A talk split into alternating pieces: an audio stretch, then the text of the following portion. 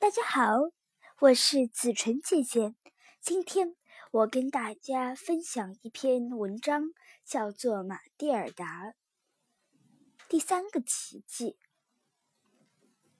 第二天是星期四，亨尼小姐的学生都知道，这一天下午饭后校长要来上第一堂课。亨尼小姐上午就对他一遍又一遍地说：“上次校长来上课，你们有一两位同学弄得不大愉快。那么今天，让我们大家设法特别小心和聪明一点儿。”艾利克，上次你被特朗奇布尔捏过以后，你的耳朵怎么样了？他把它们使劲地拉长。艾利克说：“我妈妈说，它们肯定比原先长了。”那鲁普特呢？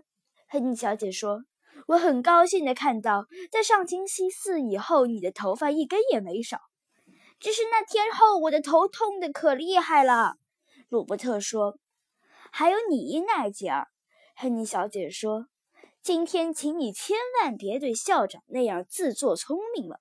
上星期你对他实在是没有礼貌。”我恨他，奈吉尔说：“尽量不要那么明显的表示出来。”亨尼小姐说：“这没有好处。他非常强壮，他的肌肉就像钢缆一样。我盼望自己长大成人，我就能把他打倒了。”奈迪尔说：“我怕你还不能，还没有人曾经打败过他。今天下午他会考我们什么呢？”一个小女孩问道。“几乎可以肯定是三的乘法表。”亨尼小姐说。这是你们上星期要学的，你们一定要会。午饭时间到来了，又过去了。午饭一过，同学们集合在教室里，亨尼小姐站在教室一边儿，大家心惊胆战地坐坐着等待。接着，人高马大的特朗奇布尔像个凶神恶煞似的，穿着他的绿裤子和布罩。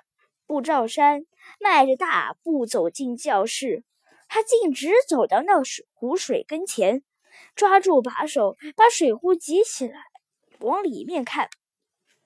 我很高兴的看到，他说：“这回我的饮用水里面没有那种细长的鬼东西了。如果有，这一班每个人都要倒大霉，包括你，亨尼小姐。”全班一声不响。非常紧张，他们对这个只母老虎如今已经有点数了，没有人存一点侥幸心理。很好，特朗奇布尔咆哮着：“让我来看看你们三的乘法表学的怎么样，或者换句话说，让我来看看你们的亨尼小姐三的乘法表教的糟到什么地步。”特朗奇布尔站在全班面前。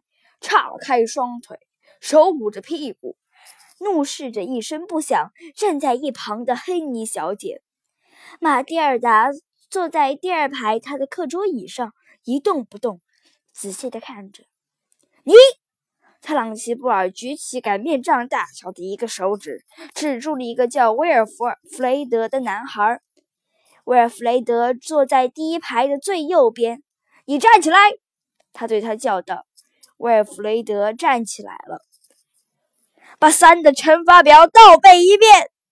特朗奇布尔厉声说：“倒倒倒倒倒背。”威尔弗雷德结结巴巴地说：“可是我没有倒背过。”抓住你了！特朗奇布尔得意地叫道：“他什么也没有教会你，海尼小姐，为什么你上星期什么又没？”什么都没有教会给他们，不是这样的，校长。亨尼小姐说：“他们都学会了三的乘法表，但是我觉得没有必要倒过来教。不管什么也没有必要倒过来教。整个生活的目的，校长都是向前的。是我斗胆问一句：即使是你，举个例子来说吧，能一下子倒过来拼‘错误’这样一个简单的字呢？”我很怀疑你能拼出来。别对我无礼，亨尼小姐！特朗奇布尔厉声说。接着重新向倒霉的威尔弗雷德转过脸去。“很好，小家伙。”他说，“你回答我这个问题：我有七个苹果、七个橘子和七只香蕉。我一共有多少个水果？快回答！算吧，把答案告诉我。”那是加法，威尔弗雷德叫道：“不是三的乘法表。”你这个头号白痴！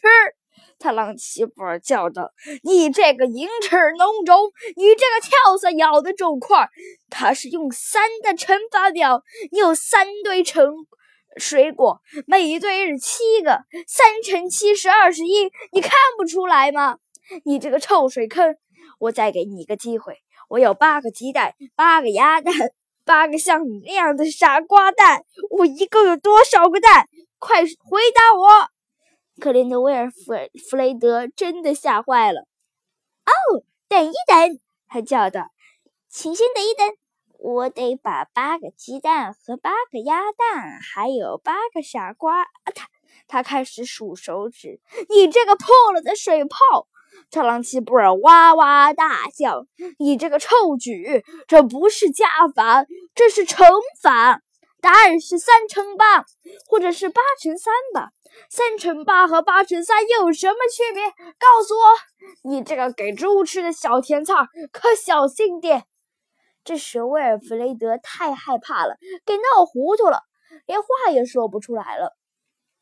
他让齐布尔两步就走到他身边，使出了惊人的体育招数，可能是柔道或是空手道。用他的一只脚在威尔弗雷德的双腿后面一扫，那男孩猛地离离地空翻，才翻到一半，他又抓住他的一只脚裸，把他倒提着，像商店里橱窗一只扒光了毛的鸡那样晃来晃去。八乘三，特朗奇布尔就这样抓住威尔弗雷德的角落，把他倒过来提着摇来摇去，大叫着说：“八乘三和三乘八都一样，八乘三是二十四。”照说一遍。就在这时候，坐在教室另一头的奈吉尔突然跳起来，激动地指着黑板叫道：“粉笔，粉笔，瞧，粉笔，它完全自己在动。”奈吉尔的尖叫声是那么歇斯底里和刺耳，在场所有的人，包括特朗奇布尔在内，都抬头朝黑板看去，一点儿不假，一支崭新的粉笔正靠近黑板的表面悬空跳动着。他在写字！奈吉尔尖叫：“粉笔在写字！他真的在写字！”阿加莎。真该死！这怎么回事儿？特朗奇布尔大叫。他看到自己的名字被一只看不见的手这样写出来，吓了个半死。他放了手，让威尔弗雷德扑通落到地板上。接着，他也不针对任何人，哇哇大叫说：“是谁在这样干？是谁在写字？”粉笔继续往下写：“阿加莎，我是马格纳斯。”教室里所有的人听到特朗奇布尔喉喉咙里发出的喘气儿声。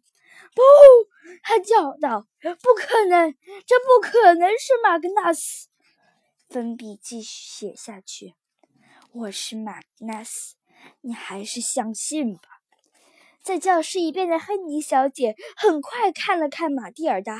这孩子直挺挺地坐在他的课桌上，头抬高，嘴唇紧闭，这眼睛像两颗星星在闪烁。粉笔在写：“阿加莎，把我珍妮的房子还给他。”现在所有的人都盯住了特朗奇布尔看。这个女人的脸变得和雪一样白，嘴一张一闭，像一条大比目鱼离开了水。发出连续的窒息般的喘气声，把我的珍妮的薪水还给他，把我的房子还给他，然后你离开这里。如果你不听，我一定要来杀你，我一定要来，就像你当初杀我一样。我时刻盯住你，阿加莎。粉笔写完了，他跳了几跳，接着忽然啪嗒一声落在地板上。断成两半。